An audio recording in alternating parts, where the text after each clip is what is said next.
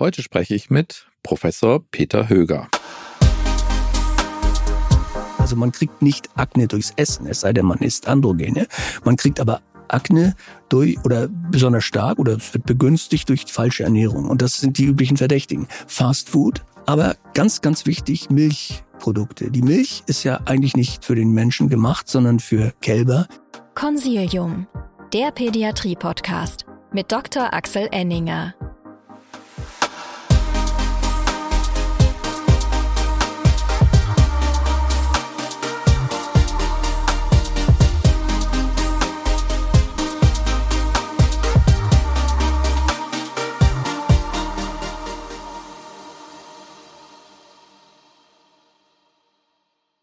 Herzlich willkommen, liebe Zuhörerinnen und Zuhörer, zu einer neuen Folge von Consilium, dem Pädiatrie-Podcast. Mein Gesprächspartner heute ist Professor Peter Höger. Und die aufmerksamen Hörerinnen und Hörer unter Ihnen werden merken, mit dem gab es doch schon einen Podcast. Richtig und falsch, mit dem gab es nämlich schon zwei. Und dieses ist schon das dritte Thema, was wir heute miteinander besprechen. Herzlich willkommen, Herr Höger. Hallo. Ähm, Professor Höger ist Chefarzt der Abteilungen für Pädiatrie und pädiatrische Dermatologie und Allergologie am Kinderkrankenhaus in Hamburg. Er ist Facharzt für Pädiatrie und für Dermatologie.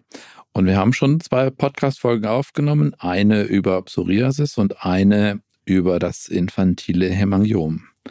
Und heute reden wir über Akne, einem klassischen Teenager-Thema oder stimmt das gar nicht? Überwiegend ja, aber es gibt es in jedem Lebensalter in unterschiedlicher Ausprägung. Und nicht als Akne vulgaris, aber es gibt Erkrankungen der Talgdrüse vom ersten Lebenstag an bis 100. Okay. Also neugeborene Akne haben wir ja schon mal gehört, aber es gibt sozusagen also nicht nur Neugeborene, nur Teenager, sondern irgendwie auch alles dazwischen. Ja, so ist es. Und auch danach alles dazwischen und danach nach dem Teenageralter. Okay, genau. genau. Also auch im Erwachsenenalter. Okay. Und Sie haben es vorhin schon gesagt, ähm, Talgdrüse ist das Stichwort. Was, was ist sozusagen das pathophysiologische Korrelat? Was, was ist, wo ist der, der Defekt oder wo ist das Problem? Ja, bei der Akne vulgaris, also der häufigsten Form, ist, liegt das Problem in der Talgdrüse und im Talgdrüsenfollikel.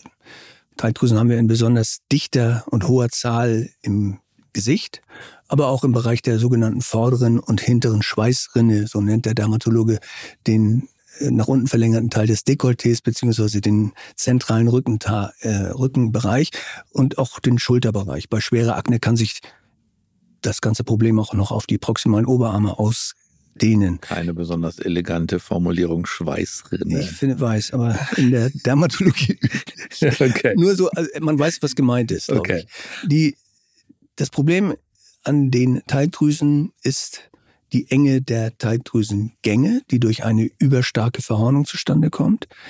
Die Tatsache, dass vermehrt Talg gebildet wird, was man Seborrhoe nennt. Und als Folge dieser beiden Vorgänge äh, die Häufigkeit eines Staus des Talges und die Möglichkeit, dass sich dann dieser Talg auch noch superinfiziert. Das ist das, was bei Akne ein Problem ist. Ursächlich ist eine hormonelle Stimulation der den Follikel auskleidenden Bereich, der Zellen in diesem Bereich durch vorwiegend Androgene. Und das ist der Grund, warum Menschen kurz vor der Pubertät und in der Pubertät, wo eine hormonelle Umstellung stattfindet, besonders betroffen sind. Mhm. Okay, also die Tagdrüse ist betroffen. Ähm, es gibt aber eine Abflussstörung und dann gibt es auch eine, eine, Entzündung. Es gibt eine Entzündung, es gibt eine vermehrte Produktion. Okay. Ähm, und das führt immer zu Akne oder warum kriegen die einen Akne und warum kriegen die anderen keine? Die meisten kriegen Akne, nur in sehr unterschiedlichem Umfang. Also in der Pubertät sind schon 85 bis 90 Prozent aller Menschen betroffen. Da spielen genetische Faktoren eine Rolle hinsichtlich der Häufigkeit und vor allen Dingen des Ausprägungsgrades der Akne. Es gibt Familien, in denen schon über Generationen schwerere Akneformen vorkommen als in anderen. Aber kaum einer hat es gar nicht. Die ganz leichten Formen als Akne miliaris verursachen keine kosmetischen Probleme und werden nicht als Krankheit wahrgenommen manchmal. Mhm. Okay, aber das heißt, in diesen Umstellungsphasen ja. hat es eigentlich jeder, der eine mehr als der andere. Manchmal hat man ein bisschen Pech. Okay. Ähm, Starten wir mal bei der neugeborenen Akne. Neugeborenen Akne hat tatsächlich ja, würde ich mal sagen, jeder. Und wenn man, wenn man U2s macht, viele U2s macht, ähm, dann ist das ja eher der Normalbefund als die Ausnahme, ja, oder? Richtig. Das ist richtig. Man sieht bei jedem Neugeborenen wirklich 100 Prozent ähm, Teigdrüsen. Das ist ein Zustand, der auf die Stimulation der Teigdrüsen hindeutet. Später sieht man sie nicht mehr. Bei Neugeborenen sind sie vor allen Dingen zentrofazial gut sichtbar. Manchmal werden sie verwechselt mit Milien, sogar sehr häufig. Es handelt sich bei den durch Stimulation sichtbaren Teigdrüsen um kleine gelbliche Papeln, nicht Pusteln weißlich-gelblich und die sind massiert im zentralen Gesichtsbereich lokalisiert, während Milien einzelstehende weißliche Zysten sind, die auch im Oberkörperbereich vorkommen können und äh, nichts, aber auch gar nichts mit Akne zu tun haben. Jedes Kind ist das Kind einer Mutter. Jede Mutter bildet in der Schwangerschaft Hormone, auch Androgene, und die stimulieren die Teigdrüsen des Neugeborenen schon präpubertär. Das heißt, das Kind kommt mit stimulierten Teigdrüsen auf die Welt und das ist noch nicht Akne. Akne Neonatorum wird es dann, wenn eine entzündliche Komponente hinzukommt. Aber im wesentlichen Unterschied zur Akne vulgaris ist die Neugeborenenakne eine harmlose und in aller Regel überhaupt nicht behandlungsbedürftige Erkrankung, bei der es Komplikationen wie die Akne conglobata zum Beispiel gar nicht gibt. Also das heißt, ich muss keine Sorge haben davor, dass da jetzt ähm, Unmengen von Staphylokokken sich irgendwie Nein. reinsetzen und dass es da eine Infektion gibt. Absolut nicht. Staphylokokken haben sowieso mit der Neugeborenenakne gar nichts zu tun. Okay. Wenn, und da gibt es einen fließenden Übergang zur neonatalen zephalen Pustulose. Das sieht richtig giftig aus. Da kommt es zu einer Infektion der Teigdrüsen, die durch Stimulation besonders leicht infizierbar sind, mit lipophilen Hefen. Pityrosporum ovale oder Malassezia heißen die. Und die wohnen auf der Kopfhaut der Mutter oder des Vaters und werden auf diese Weise auf das Kind übertragen, kommen auf einen reichhaltigen Nährboden, nämlich durch diese androgene Stimulation durch mütterliche Hormone und können dann Pusteln verursachen. Okay, aber das heißt Neugeborenenakne harmlos, man muss nichts tun und es verschwindet spontan wieder. So ist es. Mit dem Wegfall dieser sogenannten Mini-Pubertät. Das ist ein Begriff, der sich bezieht auf die durch Exogene von der Mutter, nicht vom Kind selbst gebildeten Hormone induzierte Stimulation der Talgdrüsen. Okay, und dann ist der Spuk irgendwann vorbei. Ja. Und dann haben Sie aber ähm, vorhin schon gesagt, das ist dann eben nicht tiefer Frieden bis zum Teenageralter, sondern es gibt dann auch in anderen Altersstufen sowas wie Akne. Es sollte Friede sein. Okay. Alles, was danach auftritt, also nach dieser Neugeborenenzeit, äh, ist pathologisch. Da gibt es die infantile Akne. Der Begriff erstreckt sich auf Akne-Manifestationen jenseits des Neugeborenenalters, typischerweise im zweiten Lebenshalbjahr beginnend bis in das zweite Lebensjahr hinein. Okay, und das ist besonders. Das ist besonders. Das hat nicht jeder. Das haben nur wenige. Und dann gibt es ein Phänomen, das man seit einigen Jahren neudeutsch mit, mit Childhood Acne bezeichnet. Das ist früher auch unter dem Oberbegriff infantile Akne gefasst worden und manifestiert sich nach dem zweiten bis zum siebten Lebensjahr. Das ist häufiger pathologisch. Das heißt, da sind noch jenseits der Haut Erkrankungen möglich, die das auslösen. Bei der Akne infantum, über die wir eben sprachen, handelt es sich um eine meist auf die Wangen beschränkte, manchmal symmetrische Stimulation der Teigdrüsen, die mit deren Verdickung einhergehen, was manchmal auch erythematös oder sogar pustulös aussehen kann. Trotzdem harmlos ist. In aller Regel. Muss ich, muss ich trotzdem, muss ich Diagnostik machen? Muss ich irgendwie Wenn gucken? Es sehr ausgeprägt ist, ja, ansonsten nein. Hingegen müssen Sie das tun bei der Mid-Child oder Acne. Also die Zeit der Manifestation spielt eine große Rolle. Jeder Kinderarzt ist gewohnt, das Kind sowieso ganz anzusehen. Selbstverständlich, wenn Sie bei einem Säugling oder im zweiten Lebensjahr Zeichen der Virilisierung entdecken, dann ist irgendwas ganz faul, was nicht äh, auf sich beruhen lassen Okay, also mit Childhood Acne reden wir über ähm, Kindergartenkinder, ja, genau. frühe Schulkinder.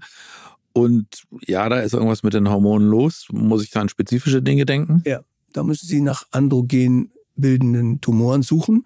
Die müssen überhaupt nicht vorliegen und in bestimmt 90 Prozent ist da auch keine Pathologie dahinter. Aber es kann sein.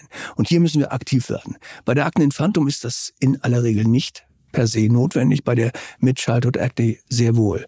Also androgen bildende Tumoren im Bereich der Nebennieren oder eine Manifestation einer, eines AGS, eines adrenogenitalen Syndroms, kann spät sich so manifestieren. Okay. Also das heißt, da muss ich schon nochmal meine, in mein endokrinologisches Wissen graben und muss sagen, okay, was könnte denn das tatsächlich sein? Pubertas Präcox gehört dazu?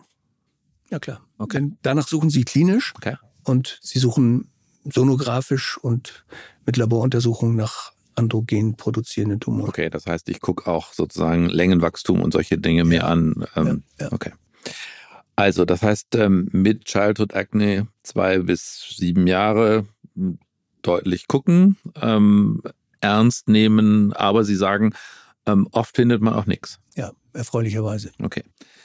Okay. Und dann ähm, kommt man irgendwann Richtung Pubertät. Ja, und schon vor deren eigentlichen Beginn beginnt die Stimulation der Talgdrüsen, bevor Pubertätszeichen sichtbar sind. Das heißt ein, zwei Jahre vorher. Sprich, wenn Sie mit acht Jahren eine beginnende Akne miliaris feststellen beim Kind, ist das nicht per se pathologisch. Okay, das heißt, weil, weil wir sagen ja sozusagen Einsetzen der Pubertät mit neun ist ja, ja sozusagen noch schon oder ist normal, ist früh ist normal. Ist früh normal. Ähm, und dann würde ich sagen, wenn man Hauterscheinungen ähm, hat mit acht, ist auch das noch normal. Ja, aber da ist die Grenze. Vor acht, wie eben gesagt, Abklärung. Okay, also vor acht ähm, auffällig ab acht kann man sagen, okay. Und dann haben Sie jetzt gerade nochmal Akne miliaris gesagt, haben aber vorhin bei der Neugeborenen ähm, Akne gesagt, das ist ganz anders als Milien. Dann müssen Sie nochmal kurz ja. erklären, was eine Akne miliaris ist. Ja, dann leider ist hier die Nomenklatur etwas unexakt. Äh, Milien sind Zysten durch versprengte Epidermis. Die kann man zum Beispiel bekommen durch Verletzungen, Schürfwunden, bei denen Epithel in die Dermis gelangt und dann, wenn es sich regeneriert, Zysten bildet. Das sehen wir auch bei schweren Hauterkrankungen, bei der Epidermolysis bullosa, bei anderen blasenbildenden Erkrankungen, Milien. Milien sind also Zysten. Eine Acne miliaris ist eine zystisch erweiterte Talgdrüse. Milien haben nichts mit Talgdrüsen zu tun. Die Acne miliaris sehr wohl.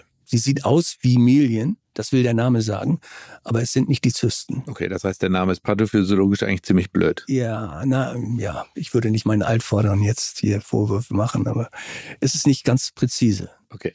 Ähm, ich als Nicht-Dermatologe darf das vielleicht, darf okay. das vielleicht sagen. Okay. ähm, dann kommen wir zur, zur klassischen ähm, Akne der, der Teenager. Ähm, wenn man, wenn sie die, wenn man die Altersspanne so anguckt, da reden wir über welchen Prozentsatz von allen Menschen mit Akne?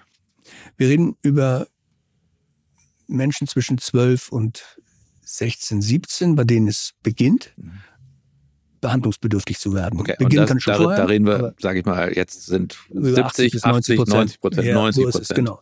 Ähm, also das heißt, ein, der allergrößte Teil von ähm, Patienten mit Akne sind tatsächlich Teenager. Und ähm, ich nehme mal an, äh, das hat wieder was mit den Hormonen zu tun. So ist es. Wie schon eingangs gesagt, gesagt androgene Stimulation. Die Androgene spielen hier eine, eine entscheidende Bedeutung, was, wie wir nachher noch bei der Therapie besprechen, Auswirkungen auf dieselbe hat. Okay. Und ähm, ganz am Anfang haben Sie gesagt, Genetik ist ein Teil, Hormone ist der zweite Teil. Ähm, dann gibt's immer so ein, sag ich mal, so ein Auf und Ab zum Thema Ernährung. Spielt Ernährung eine Rolle?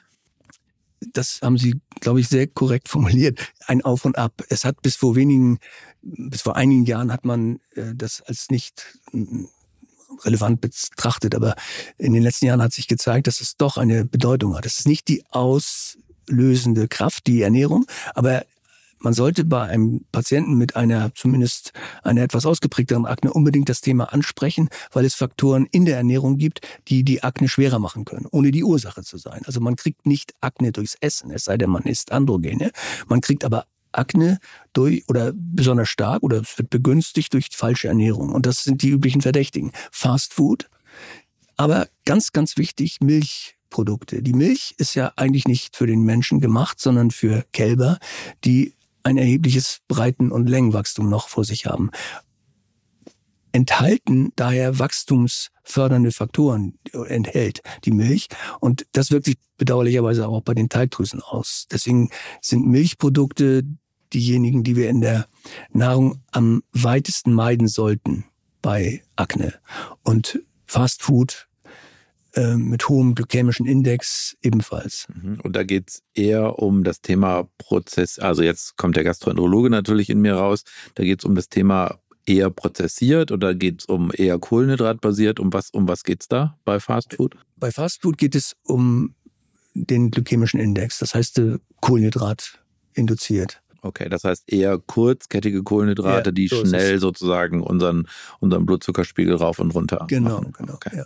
Gut, ähm, gibt nun eine ganze Menge ähm, Argumente gegen Fast Food. Akne ja. ist offensichtlich jetzt ähm, so, ein weiterer. Ein, ein weiterer, wunderbar. Ähm, also ich war als Teenager auch betroffen mir wurde Schokolade verboten. War das okay? Weil die Milchprodukte dabei eine Rolle spielen in der Schokolade. Und da gibt es eine äh, hochrangig publizierte Studie von amerikanischen College-Studenten und Studentinnen, denen man in, einem, in einer Crossover-Studie eine definierte Menge Schokolade täglich zum täglichen Verzehr angeboten hat und nach vier Wochen dann Gummibärchen. Beide hatten, das war so normiert, denselben Kohlenhydratanteil. Es zeigte sich dann, dass während der Phase der Schokoladeneinnahme die Zahl der von unabhängigen Beobachtern anhand standardisierter Fotografien gemessenen Akne-Effloreszenzen deutlich zunahm, während das bei den Gummibärchen nicht der Fall war. Für diese Studie fanden sich übrigens viele Freiwillige und äh, sie hat die Grundannahme bestätigt, dass Milchprodukte im weitesten Sinne eine Rolle spielen. Okay. Was ja ein bisschen schade ist, weil Joghurt ist ja zumindest, ähm, würde man sagen, jetzt mal kein ganz ungesundes Lebensmittel. Ja. Aber Joghurt zählt auch dazu. Also im alles Sinne an alles an Milch. Ja, genau. Aber auch nur für die, also es ist nicht für immer gebannt. Und auch da spielt die Menge eine Rolle. Äh, wenn man in dem Alter schon Kaffee trinkt, ist es erlaubt, sich einen Schuss Milch in den Kaffee zu tun. Aber sich von Joghurt über den Tag zu ernähren, ist nicht empfehlenswert. Mhm, okay. Also ähm, Fast Food, Schokolade, Milchprodukte im weitesten Sinne sind eher ungünstig. Okay. Ähm, also wir hatten es Genetik, Hormone, Ernährung. Ähm, Hautpflege ist das ein Risikofaktor? Nehme ich, ja. nehme ich die falsche Creme, das falsche Shampoo, die falsche sonst was? Das ist immer schlecht, wenn Sie das falsche nehmen. Und bei Akne heißt falsch, die Teigdrüsen okkludierend. Also alles, was Fett ist in Form von Cremes und Fettsalben, ist verboten. Das bezieht sich auch auf Lichtschutzcremes. Die sind fett und die sind verboten. Statt Lichtschutz, also UV-Sonnenschutzcremes, sollte man mit Akne Sonnenschutzgels verwenden. Seife spielt eine Rolle, weil irritierend und Teigdrüsen stimulierend und sollte gänzlich gemieden werden im Gesicht oder in betroffenen Arealen zugunsten von Wasser oder Reinigungslösung zum Abschminken darf man so extra Reinigungslösung nehmen, die nicht alkalisch ist und damit nicht irritiert. Okay, und ähm, was ist die Empfehlung für Shampoo und Duschgel? Keine seifenhaltigen, also solche, die den Haut-pH äh, neutral beziehungsweise besser noch leicht sauer halten. pH 5 bis 6. Mhm, okay, das heißt, da ist es schon so, ähm, also wenn ich von Akne betroffen bin, da sollte man schon darauf achten. Es bezieht sich vor allen Dingen auf die Gesichtspflege. Okay. Und ähm, ist das ähm, vorbeugend auch ein Thema? Nein. So weit kann man nicht gehen, dass wenn man die richtige Pflege verwendet, man keine Akne kriegt. Das mhm. leider nicht. Mhm. Okay. Also das heißt, ähm, gegen die Genetik, das kriege ich so. Hormone kann ich auch nicht weiter steuern, Ernährung kann man steuern, Hautpflege kann man auch steuern, aber wenn es denn jetzt trotzdem so ist, dass ich ähm, von Akne betroffen bin, dann empfiehlt mir der Dermatologe was noch zusätzlich therapeutisch. Ja, dann fangen wir an, über die Behandlung zu sprechen, okay. die dann nicht mehr ganz allein im Ermessen des Patienten ist, der die Ernährung steuern kann, aber und auch seine Fettsalben und Pflegesalben vermeiden kann. Da gibt es verschiedene Stufen. Die erste Stufe wäre eine, bei der wir orientiert an der eingangs genannten Pathogenese die Menge an Talg, die produziert wird, versuchen lokal zu reduzieren, die Verhornung der Talgdrüsen zu versuchen zu vermindern und idealerweise auch noch etwas gegen die das übermäßige Wachstum der Bakterien dort zu tun. Und dafür sind mitnichten Antibiotika das Mittel der ersten Wahl, sondern althergebrachte lokale Desinfizenzien wie Benzoylperoxid, das ähm, schon lange angewendet wird für die Akne, kein Antibiotikum ist und alle drei Probleme, die ich nannte, Hyperkeratosen, Infektionen und vermehrte Talgbildung angeht. Also Benzoylperoxid ist eines der ähm, ältesten und bewährtesten Lokaltherapeutika. immer Nummer eins, damit fängt man immer an. Oder mhm. man nimmt einen Retinoid. Da gibt es unterschiedliche Stärkegrade. Retinoide haben die gleichen positiven Effekte und sie sind eigentlich heutzutage die wichtigsten Substanzen in der Lokaltherapie und auch in der Systemtherapie der schwersten Aktenformen. Was machen die Retinoide? An allererster Stelle eine verminderte Keratinisation, was wirklich in, im Zentrum der Pathogenese steht und haben dann sekundär auch Auswirkungen daraus, wenn der, Aus, der Abfluss des Teigs äh, erleichtert wird, kommt es nicht zum Stau, nicht zur Infektion, aber sie vermindern auch die Produktion, wenn sie, insbesondere wenn sie systemisch angewendet werden. Und ähm, wann entscheidet sich jetzt der Dermatologe für das eine oder das andere? Nach einem Stufenplan. Also es gibt leichte, mittelschwere und schwere Formen der Akne. Bei den leichteren Formen, die eben nur durch Milien und einzelne rötliche Papeln gekennzeichnet sind, aber nicht durch Pusteln, nicht durch das Zusammenfließen und Verschmelzen mehrerer Pusteln im Sinne der Akne conglobata und nicht durch Knotenbildung, reicht eine lokale Therapie. Neben den genannten Pflegemaßnahmen also ein lokales Retinoid – eventuell in Kombination mit Benzoylperoxid. Mhm. Ich, ich meinte nochmal, meinte lokal, also Benzoylperoxid oder ein Retinoid. Wann, wann ist, wann, wann macht, sagt, macht man was? Man fängt mit einer Monotherapie im Regelfall an. Da gibt es für die ganz leichten Formen ganz milde Retinoide. Ähm, Adapalen zum Beispiel ist für die ganz leichten Akneformen ausreichend. Bei den etwas schwereren würde man dann gern schon kombinieren mit Benzoylperoxid. Und da gibt es verschiedene Kombinationsprodukte auf dem Markt. Traditionell gibt es auch immer noch viele Kombinationen mit Antibiotika. Aber aus verschiedenen Gründen, über die wir vielleicht gleich noch sprechen, äh, ist es nicht mehr zwingend erforderlich, sondern vielmehr sogar nicht besonders ratsam, lokale Antibiotika generell anzuwenden. Hm, also das war in meiner Jugend tatsächlich, erinnere ich mich, da, da gab es immer so eine antibiotikahaltige, äh, antibiotikumhaltige Salbe. Ähm, Im Nachhinein habe ich dann auch so gedacht, hm, sonderbar, da schmiert man ein, zwei, drei Jahre lang irgendwie sich ein Antibiotikum ins Gesicht oder sonst wohin. Kann ja nicht wahnsinnig schlau sein, aber das habe ich mir natürlich erst Jahrzehnte später überlegt. Also die Monotherapie mit einem Antibiotikum lokal hat überhaupt keinen Sinn. Denn ein Antibiotikum kann vielleicht die Zahl der Bakterien, die sich in der Teigdrüse festgesetzt haben, vermindern. Aber es muss A erstmal dorthin kommen und B die anderen beiden Probleme, die vermehrte Teigbildung und Verhornung der äh, Follikel der Teigdrüse, adressiert ein Antibiotikum überhaupt nicht. Und es macht Resistenzen. Und haben dann lokal, lokal aufzutragende Antibiotika überhaupt noch irgendeinen Stellenwert oder ist eigentlich das alles over? Also es es ist so, ich möchte jetzt keinen Hersteller hier verdammen, es gibt noch Kombinationspräparate, wenn denn ein Retinoid dabei ist oder äh, ja, ein Retinoid dabei ist, dann mag das gängig sein, aber wir haben ein messbar wachsendes Problem mit Antibiotikaresistenzen. Ähm, wir haben messbar Prozentsätze in der Größenordnung von mehr als 60 Prozent der betroffenen Flora bei Akne, die resistent ist gegen die Antibiotika. Und man muss da wirklich die Frage stellen, brauchen wir sie noch? Denn es kann durchaus sein, dass man Kreuzresistenzen entwickelt und auf diese Weise züchtet, die sich dann bemerkbar machen, wenn aus irgendeinem anderen Grund mal eine Systemtherapie erforderlich ist. Und systemisch gegeben? Ja, da gibt es eine etwas andere Regel. Für die Systemtherapie gibt es also für die schwereren papulopustulösen oder Konglobata-Formen, die eine deutlich entzündliche Komponente haben, gibt es noch einen Stellenwert für Tetrazykline. Und das weniger, weil es sich um Antibiotika handelt, sondern mehr, weil es sich um antiinflammatorisch wirksame lipophile Substanzen handelt, die nach oraler Einnahme sich in den Teigdrüsen ansammeln und dort, das nutzen wir auch bei anderen chronisch entzündlichen Hauterkrankungen, antiinflammatorische Aktivität entwickeln. Okay, und das, das ist auch die Erklärung dafür, warum ich das niedriger dosiere? Genau. Okay, so weil, weil ich habe mich auch schon immer gewundert, mir gedacht, hä, wieso kommt der Dermatologe mit der halben Dosis aus? Ja, äh, die Standarddosis bei Erwachsenen von Doxycyclin bei Lungenentzündung ist zweimal 100 Milligramm pro Tag. Bei Akne brauchen wir 50, weil wir diesen antiinflammatorischen Effekt nutzen, aber wir geben es deutlich länger als bei, einer, bei einem Infekt, nämlich in der Größenordnung von zwei bis drei Monaten. Hm, okay, aber, aber eben nicht antibiotisch, sondern antiinflammatorisch.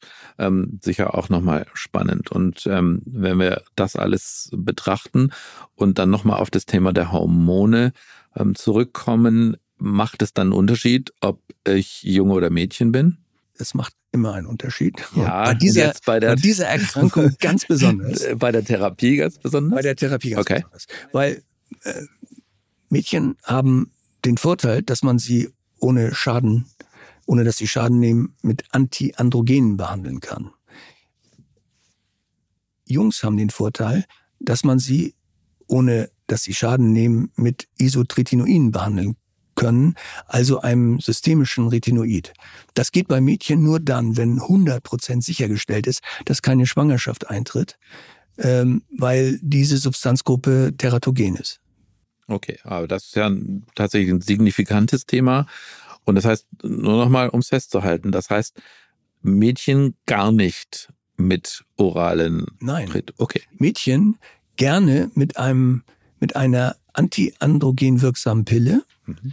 plus Isotretinoin, wenn die Akne schwer genug ist. Manchmal reicht auch die rein antiandrogene Behandlung mit einer äh, entsprechenden, mit einem entsprechenden Kontrazeptivum. Mhm das führt uns als Ärzte in die speziell als Kinderärzte in die eigentümliche Situation, dass wir manchmal 12-, 13-jährigen Mädchen oder deren Eltern die Pille empfehlen müssen.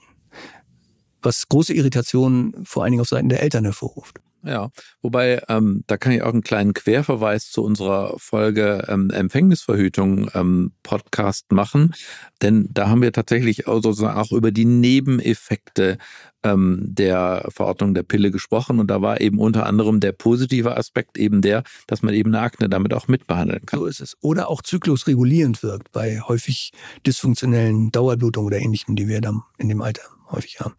Also wir, es, beide Geschlechter haben also Vor- und Nachteile, was die Aknetherapie betrifft.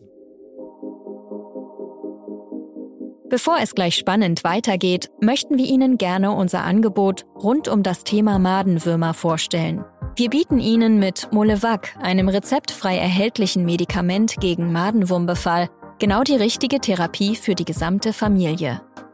Der enthaltene Wirkstoff Pövinium wird seit mehreren Jahrzehnten in vielen Ländern zur Behandlung von Madenwurminfektionen eingesetzt und ist ausgesprochen gut verträglich. Molevac darf bereits ab dem ersten Lebensjahr angewendet werden und ist bis zum zwölften Lebensjahr bei Verordnung durch den Arzt erstattungsfähig. Der thematisch passende Patientenratgeber Madenwürmer bietet umfassende Informationen über diesen Parasiten dessen Infektionswege und Lebenszyklus sowie wichtige Hygienetipps zur Prävention. Zusätzlich stellen wir Ärzten gerne kostenfrei unsere Infektofarm Madenwurm-Teststreifen und den dazugehörigen Abreißblock zur Verfügung, um Ihnen die Diagnose der Wurmerkrankung zu erleichtern. Diese und viele weitere interessante Servicematerialien können Sie jederzeit kostenlos bei uns anfordern. Die Informationen hierzu finden Sie in unseren Shownotes. Jetzt wünschen wir Ihnen aber zunächst weiterhin viel Freude mit dem Consilium Pädiatrie Podcast. Ihr Team von Infecto Farm. Jetzt haben wir über die, die Therapie der Teenager gesprochen, ähm, hatten vorhin aber gar nicht über die ähm, Therapie der jungen Kinder gesprochen. Wenn ich da therapiere, da mache ich da die gleichen Prinzipien oder behandle ich die anders? In der Altersgruppe der Säuglinge und Kleinstkinder, also Acne infantum, gilt, dass auch wenn die Mama hochgradig irritiert ist, in aller Regel gar keine Behandlung notwendig ist, sondern nur eine Beratung, was die Pflege betrifft, Meidung von Fettcremes, die sehr gerne großzügig bei allen Babys verabreicht werden, ähm, Meidung von Seifen und ähnliches. Wir haben ansonsten dieselben Grundprinzipien für die Therapie. Wenn wir also bei ausgeprägten oder nach längerer Zeit sich nicht spontan zurückbildenden Hautveränderungen behandeln müssen, dann setzen wir auch dort Benzylperoxid oder topische Retinoide ein. Aber natürlich kein Doxycyclin und nach Möglichkeit auch keine oralen Retinoide. Da sehe ich keine Indikation bei Kleinkindern. Mhm. Okay. Und ähm, jetzt leben wir in einem Zeitalter, wo ähm, wir lauter MAPs, NUPs und NIPs zusätzlich in unserem Therapiespektrum haben. Wie ist es denn mit neuen Entwicklungen in der Akne-Therapie? Was ähm, gibt es da irgendwas am Horizont? Ja. Neu ist und in Amerika bereits zugelassen, in Deutschland voraussichtlich erst in zwei Jahren ist mit der Zulassung zu rechnen, ist ein topisches Antiandrogen. Sowas gibt's noch gar nicht oder gab's noch gar nicht. Also kein MAP, NUP, NIP. Nein, aber trotzdem ein großer Fortschritt, den wir bei der Akne schmerzlich vermisst haben, ohne dass wir es wussten, weil man bis jetzt sich noch niemand die Idee, noch niemand die Idee hatte, dass man topisch antiandrogen überhaupt äh, agieren kann.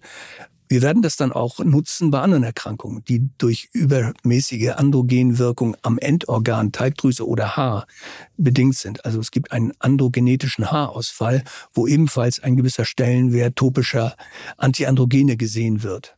Aber bei der Akne macht es aus den jetzt schon mehrmals erwähnten Gründen absolut Sinn, diese zusätzliche äh, Achse zu haben, ohne den gesamten Organismus mit Hormonen belasten zu können. Das käme also auch für Jungs in Betracht, weil es nach den bisherigen Erkenntnissen keine systemischen antiandrogenen Wirkungen dieser Creme Clascoteron genannt gibt.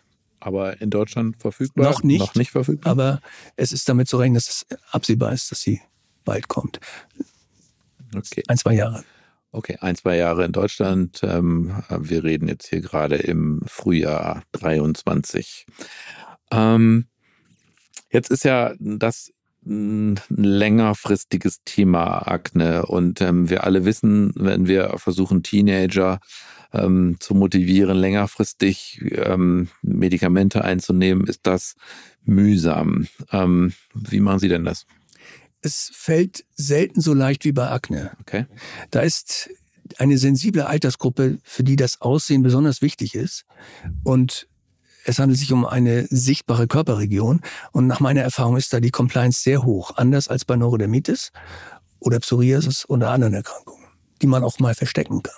Hm, okay, ja, ja, ist auch ein guter, guter Aspekt tatsächlich. Neurodermitis, da mache ich einfach meine Ärmel runter und dann ja. sehe ich, sehe ich meine Ellenbeine. Und wenn es wenn es juckt, dann äh, gibt es einen Behandlungsbedarf, aber der wird häufig gerade in der Pubertät selten so stringent durchgeführt, wie wir es gerne möchten. Wenn ein Satz nur dazu, wenn wir bei der Neurodermitis ähm, behandeln, dann möchten wir gerne nicht nur einen Schub behandeln, sondern Schüben vorbeugen. Das heißt, wir brauchen eine Langzeittherapie und daran genau geberichtet ist. Bei der Akne aber nicht.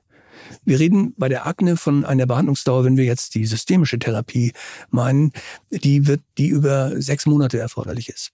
Retinoide bei schweren Akneformen. Danach ist das Problem gelöst. Okay, und dann ist es besser und dann höre ich auf? Dann ist es sehr gut okay. und es wird allenfalls noch eine äh, lokale Nachbehandlung erforderlich sein. Diese sechs Monate muss man durchhalten. Es gibt viele Nebenwirkungen neben den eben genannten. Gibt es in 100 Prozent die Nebenwirkung, dass die Haut trocken wird. Das wollen wir nämlich. Aber sie wird sehr trocken und auch die Augen werden sehr trocken und die Lippen. Das heißt, man muss Lippenfett Stift nehmen und auch manchmal künstliche Augentropfen. Das ist komplett reversibel. Und das ist das Harte an dieser Therapie. Die, die anderen Nebenwirkungen sind viel seltener, als wir früher gedacht haben.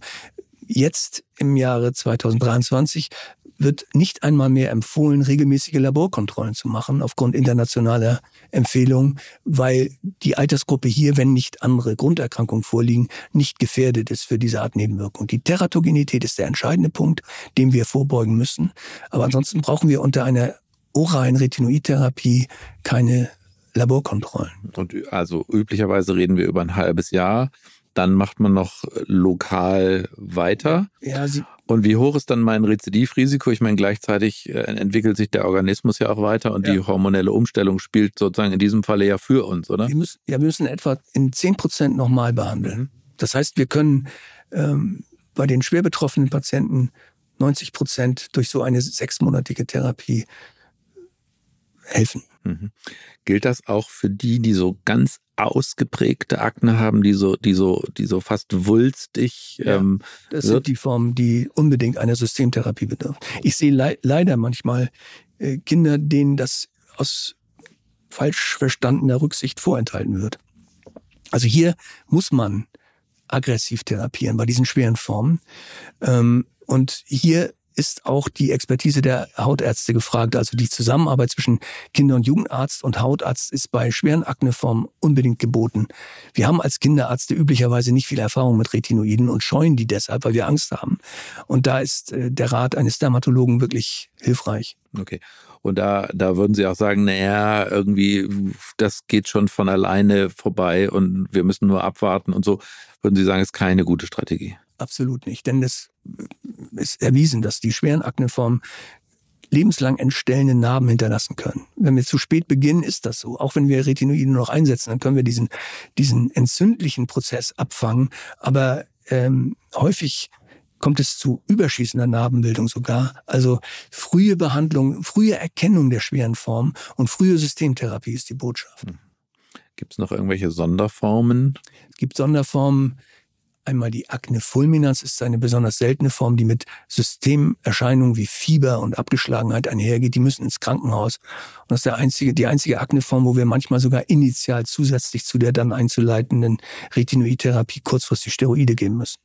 Dann gibt's die inverse Akne, die sich nicht zwingend im Gesicht, sondern vorwiegend im Bereich von Achseln oder inguinal oder submamär zeigt. Auch eine Sonderform, die traditionell noch unter die Akne gezählt wird, aber nach allem, was man weiß, eine eigene Entität ist unter dem großzügig gewählten Oberbegriff Akne. Hier sind operative Verfahren erforderlich. Hier bilden sich Fisteln in den genannten Bereichen, die man weder durch eine orale antibiotische Behandlung mit Doxycyclin noch lokal gar in den Griff bekommen kann. Also es gibt Fälle, die man operieren muss und es gibt Fälle, die man jetzt systemisch behandeln muss mit ähm, Tumornekrosis-Faktor-Antagonisten, also Adalimumab. Okay. Das heißt, das ist aber pathophysiologisch schon auch ein bisschen was anderes ja, und so nur, nur ähm, semantisch so, noch so. Ja, so ist es. Mhm, okay. Ähm, dann haben wir im, oder ich, das ist schon lange her, im Studium immer gelernt, dann gibt's Rosatia, Stichwort, ähm, quasi die Akne der alten Menschen. Stimmt das noch oder ist das Quatsch? Wenn Sie das im Alter von 40 schon als alt bezeichnen, dann ja, es ist nicht Quatsch, weil es auch die Teigdrüsen sind, die erkranken.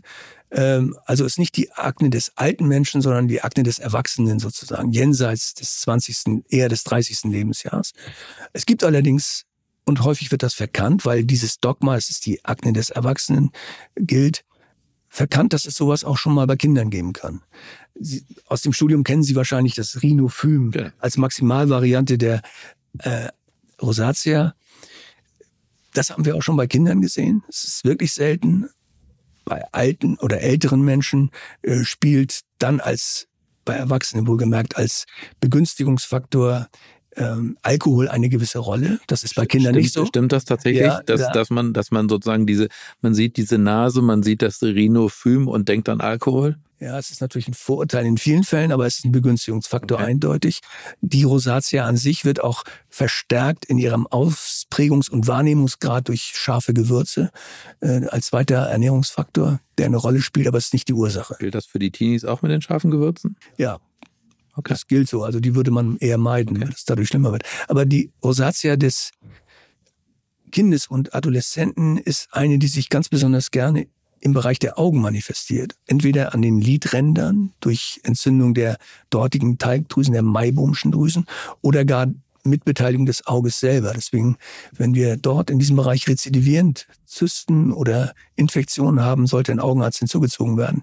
Die Ophthalmorosatia ist eine gefürchtete Komplikation der Akne auch schon des Kindes. Die kann mit Hornhautnarben einhergehen und deswegen muss sie früh erkannt werden.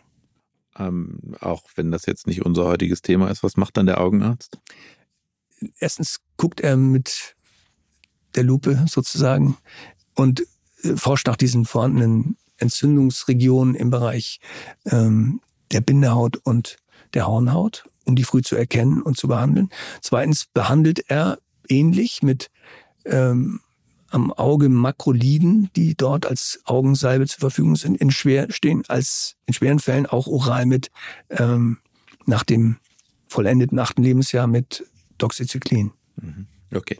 Aber Zusätzlich ist noch eine sogenannte Lidrandtoilette, so nennt man das, erforderlich. Dabei wird mit speziellen Reinigungslösungen die äh, verklebte Talgdrüse oder die verklebten Talgdrüsen von dem Sekret befreit. Und da gibt es extra Zubereitungen, die das täglich dann äh, den Patienten selber auch machen lassen sollten. Okay, also das heißt, wenn ich äh, einen Patienten habe, der eine Rosatia hat und auch am Auge ein Problem hat, auch da frühzeitig sozusagen den Augenarzt sozusagen konsultieren und mit ja. ins Boot nehmen therapeutisch. Ähm, dann gibt es ja noch ähm, unter dem Stichwort Akne so ein paar andere Stichworte. Ähm, die, irgendwann verreisen wir alle vielleicht doch wieder in die Sommerferien. Stichwort Mallorca-Akne. Was ist das ja. denn? Die Mallorca-Akne wird begünstigt durch eine bei heißen Temperaturen zu fette externe Pflege oder die Anwendung von Sonnenschutzcremes. Also sie wird dadurch begünstigt und es ist nicht ratsam, dass ähm, wenn man eine gewisse Neigung dazu hat, dann ähm, die Cremes weiter zu verwenden. Man sollte aber Sonnenschutz betreiben mit Sonnenschutzgel.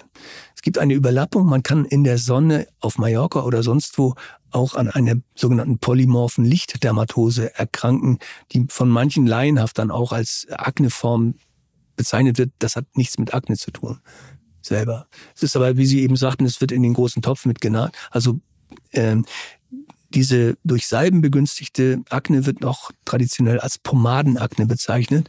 Durch übermäßige Anwendung zu fetter externer ähm, kommt es zu einem Verschluss der Talgdrüsen und dann zu akneähnlichen Erscheinungen. Das kann man in jedem Lebensalter beobachten. Ich habe das auch schon beim Säugling gesehen, der so richtig übermäßig dick eingecremt wurde und zwar über längere Zeit. Was spricht denn dann dagegen, dass man Sonnenschutzmittel generell Sonnenschutzmittel benutzt, die eher auf Gelbasis sind? Jedes Gel wirkt austrocknend. Das ist ein ähm, Vorgang, den wir bei Akne wünschen. Bei jemandem, der zu trockener Haut neigt, ist das aber nicht gewünscht. Deswegen. Okay, das heißt, ähm, wenn ich kein Hautproblem habe, brauche ich auch keinen speziellen Sonnenschutz, sondern dann nehme ich den normalen, den ich sonst so ja, kaufen ja, kann. Ja, Aber wenn ich dazu neige, brauche ich ein spezielles, ähm, spezielles Mittel. Okay. Ähm, Vielen, vielen Dank für diese wirklich umfassende Information zum Thema Akne. Und ich glaube, wir haben ganz klar herausgefunden ähm, oder Sie haben ganz klar herausgearbeitet, es ist eben ein Teenager-Problem, aber eben nicht nur ein Teenager-Problem. Ähm, das traditionelle Element in unserem Podcast heißt äh, Do's und Don'ts. Und ähm, Sie dürfen gerne Dinge loswerden, die Sie positiv und auch negativ als Nachrichten gerne loswerden wollen. Die Reihenfolge bleibt Ihnen überlassen. Okay. Ähm, Sie dürfen starten. Als äh, Kinder- und Hautarzt sitze ich zwischen den Stühlen und darf mir deshalb vielleicht erlauben zu sagen, dass Kinderärzte häufig den absolut nachvollziehbaren Fehler begehen, Hauterkrankungen entweder nicht zu erkennen oder unterzutherapieren. Aus, aus Gründen der, der äh, falsch verstandenen äh, Schutzbedürftigkeit der Kinder. Das sind wir gewohnt als Kinderärzte, das kann ich auch verstehen, aber es kann dazu führen, dass bei schwerer Akne wir Zeit verlieren. Und das ist dann am Ende nicht mehr wieder gut zu machen. Beispiel Retinoide. Ich würde wirklich plädieren dafür, und das gilt nicht nur für die Akne, sondern auch für alle anderen unklaren Hauterkrankungen oder schweren Hauterkrankungen, dass man frühzeitig sich mit einem Dermatologen oder einer Dermatologin in der Umgebung anfreundet und einen gegenseitigen Austausch äh, bewerkstelligt. Denn umgekehrt ist der Hautarzt jemand, der nicht unbedingt kinderspezifisch behandelt. Ich erlebe ganz oft, dass die Cremes, die bei Erwachsenen bewährt sind, auch auf die Haut kleiner Säuglinge kommen und dort potenziell Nebenwirkungen hervorrufen. Das ist der Tatsache auch geschuldet, dass in Hautkliniken heutzutage selten noch seltener als früher Kinder gesehen werden. Das heißt, jemand kann in seiner gesamten Weiterbildung zum Dermatologen kinderfrei Dermatologe geworden sein, obwohl man als Dermatologe eigentlich von 0 bis 100 zuständig ist. Das heißt, der Dermatologe hat ein Defizit, was die pädiatrische Dermatologie betrifft. Das ist ein, ein großes Ausbildungsproblem, das ähm, speziell auch in Deutschland herrscht. Es gibt an keiner Uniklinik eine Abteilung für Kinderdermatologie, ähm, an Kinderkliniken sowieso nicht. Und das ist ein Mangel. In anderen Ländern, Frankreich, Spanien, Italien, England, gibt es solche Abteilungen. Und das hätte den Vorteil, dass man als Kinderarzt etwas sicherer würde, wenn man eine gewisse Zeit seiner Ausbildung in der Dermatologie verbracht hat mit Kindern, was die Diagnostik von Hauterkrankungen bei Kindern betrifft und umgekehrt, dass der Hautarzt äh, eine natürliche Scheu entwickelt, was Kinder betrifft, aber auch Modalitäten kennenlernt, wie man kleine Kinder behandelt mit Hauterkrankungen. Also das ist mein wichtigstes Plädoyer. Das andere Plädoyer ist, dass man A, die Ernährung bedenkt, B, sich einen Stufenplan selbst zurechtlegt und nicht nach dem Motto, ich habe die Salbe ausprobiert, hat nicht gewirkt, jetzt nehme ich mal diese. Das beobachten wir oft bei Kinderärzten. Also einen Plan braucht man, einen Stufenplan. Und da gibt es welche, die veröffentlicht worden sind, die auch international akzeptiert worden sind. Und am Ende dieser Stufe muss eben eine Systemtherapie sein, wenn nicht schon mit Retinoiden, dann auch mit Doxycyclin bei Kindern nach dem achten Lebensjahr. Okay. Lieber Herr Hüger, vielen Dank. Auch Ihr dritter Besuch hat sich unbedingt gelohnt und ich danke ganz herzlich, dass Sie sich die Zeit genommen haben. Sehr gerne, vielen Dank. Und Ihnen, liebe Zuhörerinnen und Zuhörer, danke ich fürs Zuhören. Wir freuen uns wie immer über Kommentare, wir freuen uns über positive Bewertungen auf den üblichen Plattformen, wir freuen uns aber auch über neue Themenvorschläge und bleiben Sie uns gewogen und bis zum nächsten Mal. Das war Consilium, der Pädiatrie-Podcast. Vielen Dank, dass Sie reingehört haben. Wir hoffen, es hat Ihnen gefallen und dass Sie das nächste Mal wieder dabei sind. Bitte bewerten Sie diesen Podcast und vor allem empfehlen Sie ihn Ihren Kollegen. Schreiben Sie uns gerne bei Anmerkungen und Rückmeldungen an die E-Mail-Adresse podcast.infectofarm.com. Die E-Mail-Adresse finden Sie auch noch in den Show Notes. Vielen Dank fürs Zuhören und bis zur nächsten Folge. Ihr Team von Infecto Farm.